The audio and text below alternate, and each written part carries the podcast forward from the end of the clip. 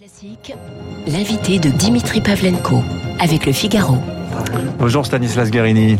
Bonjour à vous. Bon, je voulais démarrer avec Avignon, mais on est rattrapé par l'actualité politique. On parlera d'Avignon évidemment, mais il y a cette annonce ce matin de Sophie Cluzel, candidate La République En Marche en région PACA. Elle se maintient donc. C'est vrai qu'il y avait une incertitude après euh, le pataquès euh, dans cette alliance que vous aviez nouée avec euh, Renaud Muselier dans la région Provence-Alpes-Côte d'Azur en vue des régionales.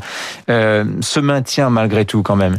C'est un petit peu humiliant cette situation où cette prise de guerre, Renaud Muselier, que vous faisiez, vous fait finalement un doigt d'honneur sous la pression de son parti politique. Moi, j'ai jamais parlé de prise de guerre. Là où euh, la majorité présidentielle est très cohérente, très constante, c'est qu'on a toujours dit la même chose dans cette élection régionale. Nous, on pense que pour cette élection régionale, ça vaut le coup de mettre un tout petit peu de côté des affaires de partis politiques parisiens.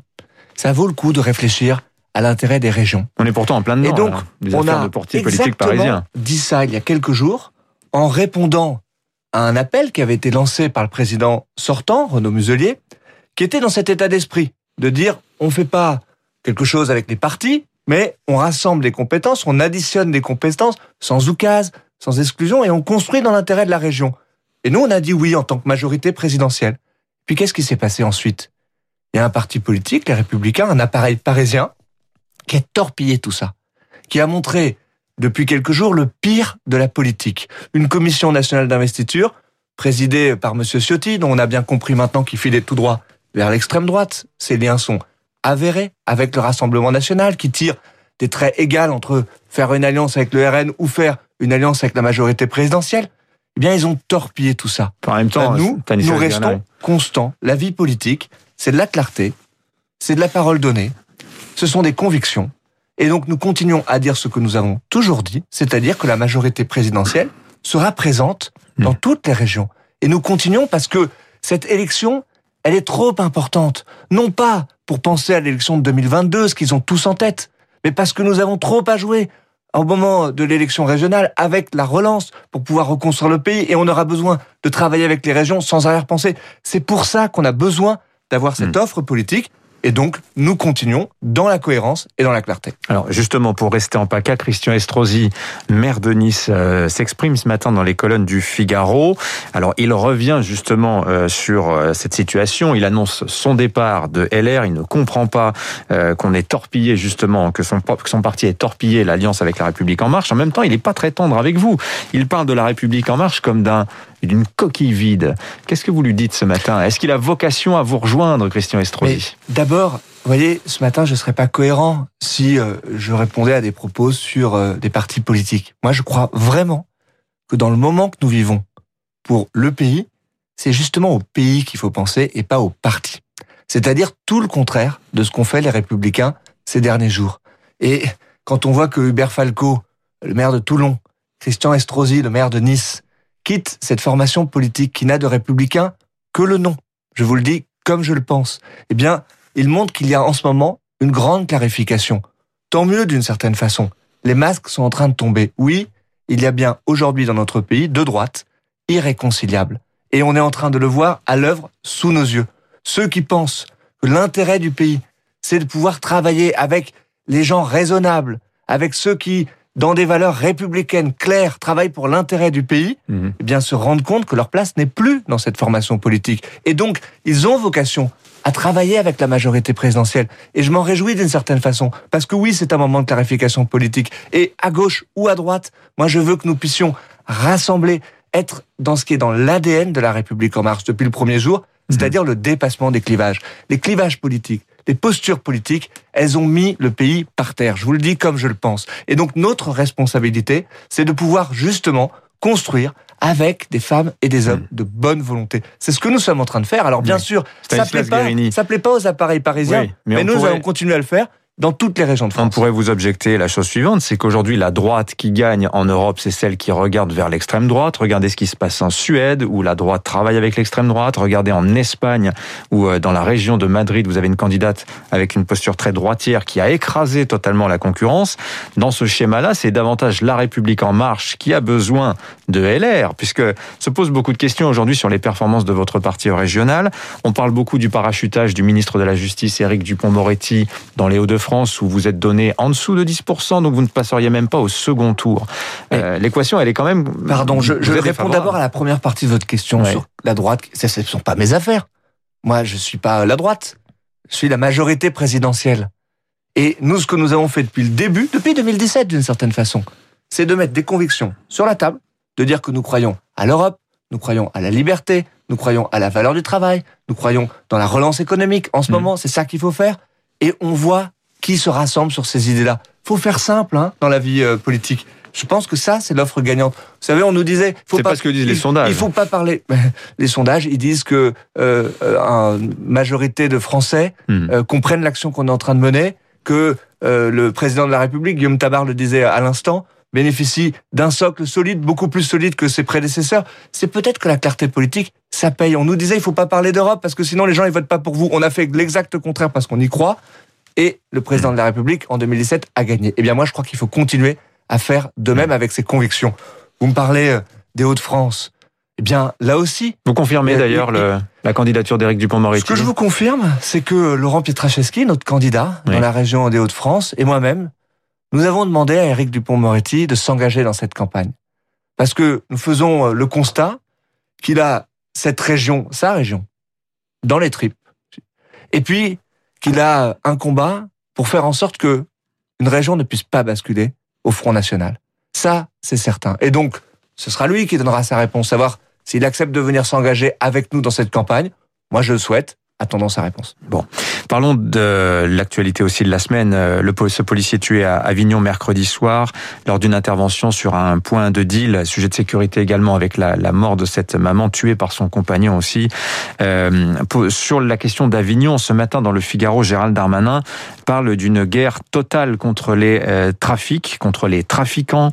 Euh, pour les policiers, je vous donne des chiffres hein, que je disais ce matin aussi dans le journal. Plus de 8700 policiers et gendarmes blessés l'an dernier, 23 par jour, 11 morts, 727 agents touchés en opération depuis le début de l'année. On a des violences, on a des émeutes, on a des guêpes tapant presque toutes les nuits en France. Stanislas Guérini, dans un climat d'impunité pour les auteurs. Gérald Darmanin parle ce matin de protéger et défendre les policiers. C'est quand même un comble. On protège les protecteurs. Il faudrait les protéger davantage. Qu'est-ce que vous proposez, vous, à la République en marche, sur ce domaine, ce champ de la sécurité de l'insécurité, pour que la peur change de camp? D'abord, vous, vous, le dites euh, justement. Euh, J'étais un peu long, mais ça me semble important raison, de, vous avez raison de faire un des, quand même. Des, des, faits. Ces policiers, ce sont euh, des héros de la nation parce que ils luttent, ils mettent leur vie en danger pour nous protéger et pour le bien commun. C'est-à-dire pour lutter contre, en l'occurrence et en l'espèce, les trafiquants de drogue. Nous avons identifié, c'est l'action du ministre de l'Intérieur Gérald Darmanin, des points de deal et nous en démantelons. Il y a 1000 opérations qui sont en cours pour pouvoir justement lutter contre ceux qui gangrènent nos quartiers avec la drogue. Et donc, le premier, la première parole, c'est de rendre hommage à ces policiers. Et quelle est la meilleure manière de les rendre, leur rendre hommage? De les protéger, justement. D'augmenter les moyens mis à leur disposition. C'est ce que nous faisons depuis le début du quinquennat. Je vous rappelle que le budget, euh, justement, pour la police, pour la gendarmerie, il est dans une augmentation sans précédent. Alors que dans les précédents quinquennats, justement, il était en baisse. Qu'est-ce que nous devons faire? Nous devons mettre plus de policiers sur le terrain. Euh, c'est ce que nous faisons aussi en créant des postes de policiers et de gendarmes, des moyens pour pouvoir les protéger. Et puis avoir une ligne claire. Ne pas baisser les bras contre les trafiquants, ne pas inverser d'une certaine façon la charge et la culpabilité. Eh bien, c'est la ligne oui. de ce gouvernement et c'est ce que nous allons continuer à vous faire. Savez, vous savez ce que disent les policiers. Le problème, c'est que quand on arrête les gens, on les retrouve deux semaines, trois semaines après dans la rue. Il y a le lien éternel avec la question de la justice. Euh, Bien sûr. Stanislas euh, vous Comment parliez, on travaille là-dessus? euh, À l'instant du garde des sceaux, là aussi, il y a une augmentation sans précédent du budget de la justice. Elle a été obtenue par Eric Dupont-Moretti pour créer justement des postes de magistrats. Seront plus de 1000 postes. C'est pas anodin, on lance des chiffres en l'air comme ça, qui seront créés justement pour que la justice soit plus mmh. rapide, pour qu'on puisse réformer la justice des mineurs. On en parlait depuis des années. Euh, on avait des cas, des affaires qui mettaient des mois et des mois à pouvoir être jugés, et nous allons raccourcir ces mmh. délais-là. Euh, nous avons décidé de pouvoir pénaliser beaucoup plus directement les consommateurs oui. de drogue en donnant des amendes forfaitaires. Ce sont plus de 70 000 amendes oui. qui ont été données directement. Non, ça, c'est l'efficacité. Oui. oui. mais vous savez... Ce qui revient à dire quand même qu'il n'y a plus de répression du cannabis en France quand même, hein, sont, ces amendes. C'est tout le contraire. Mm. Ça permet justement de mettre une contravention directement, alors qu'avant, on savait très bien Oui. qu'on entamait une procédure qui jamais Hmm. ne voyait le jour. Mais ce sont des sujets concrets. Mais sur Moi, ce quand j'en parle avec les commissaires, euh, vous savez, je suis député de Paris, à cheval sur deux arrondissements. J'échange avec les commissaires de ces arrondissements. Et ils disent, ça, ce sont des outils qui nous sont utiles, Mais justement, justement, pour pas être dans l'incantation, mais pour donner des armes réelles à nos forces de l'ordre qui sont sur le terrain. Est-ce que c'est parce que l'on réprime mal qu'aujourd'hui il faudrait légaliser le cannabis? Je vous, parle de ça parce que mercredi, euh, juste avant euh, ce drame d'Avignon, euh, des députés La République En Marche proposaient une légalisation du cannabis. Le parti La République En Marche, il en pense quoi? Vous soutenez cette proposition de certains des députés de votre formation? Non, je la respecte infiniment parce que je pense que c'est un débat euh, qui est, euh, mérite d'avoir lieu. Euh, c'est un vieux débat d'une certaine façon et que des députés mènent un travail sur ces questions-là, sur la question du cannabis thérapeutique par exemple, Mm. euh, sur Et cette là, on parle du question. cannabis récréatif. hein. Moi, je- mais Monsieur, madame, tout le monde. hein. le débat peut être posé et je pense que la réflexion elle est utile en ce sens.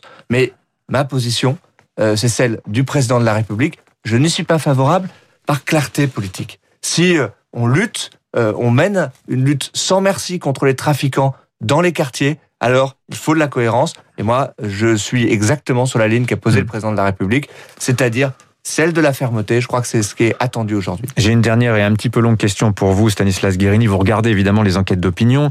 Il y a cette étude Fondapol qui est parue mercredi qui met en avant euh, la conversion des Européens aux valeurs de droite. Hein, Je fais vite, mais en France, en gros, on a 40% des, répondants qui se disent de droite. Et sur des questions précises, par exemple, la perception de l'immigration, euh, cette perception est dominée par un jugement négatif. En moyenne, 6 citoyens sur 10 sont d'accord avec l'affirmation qu'il y a trop d'immigrés dans notre pays, y compris chez les CSP+, et ça c'est nouveau.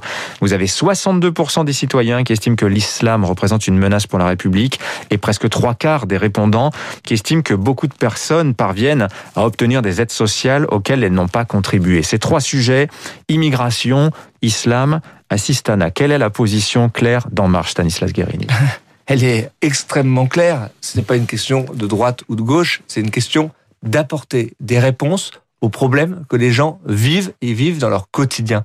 Est-ce que euh, en Europe, dans l'Europe entière, la régulation de l'immigration fonctionne bien?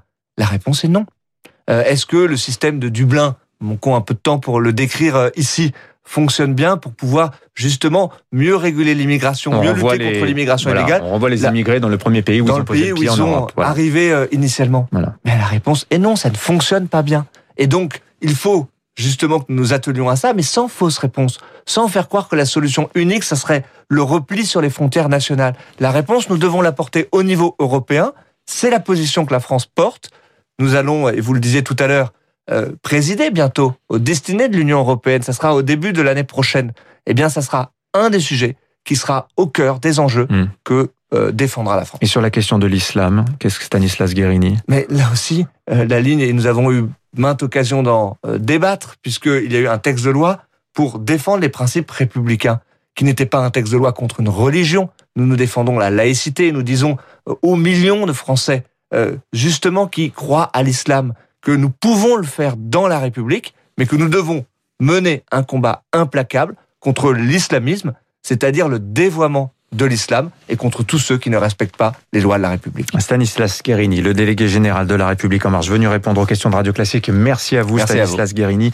Bonne journée à vous. 8h29 sur Radio Classique. Dans un instant, le rappel des titres. Et la...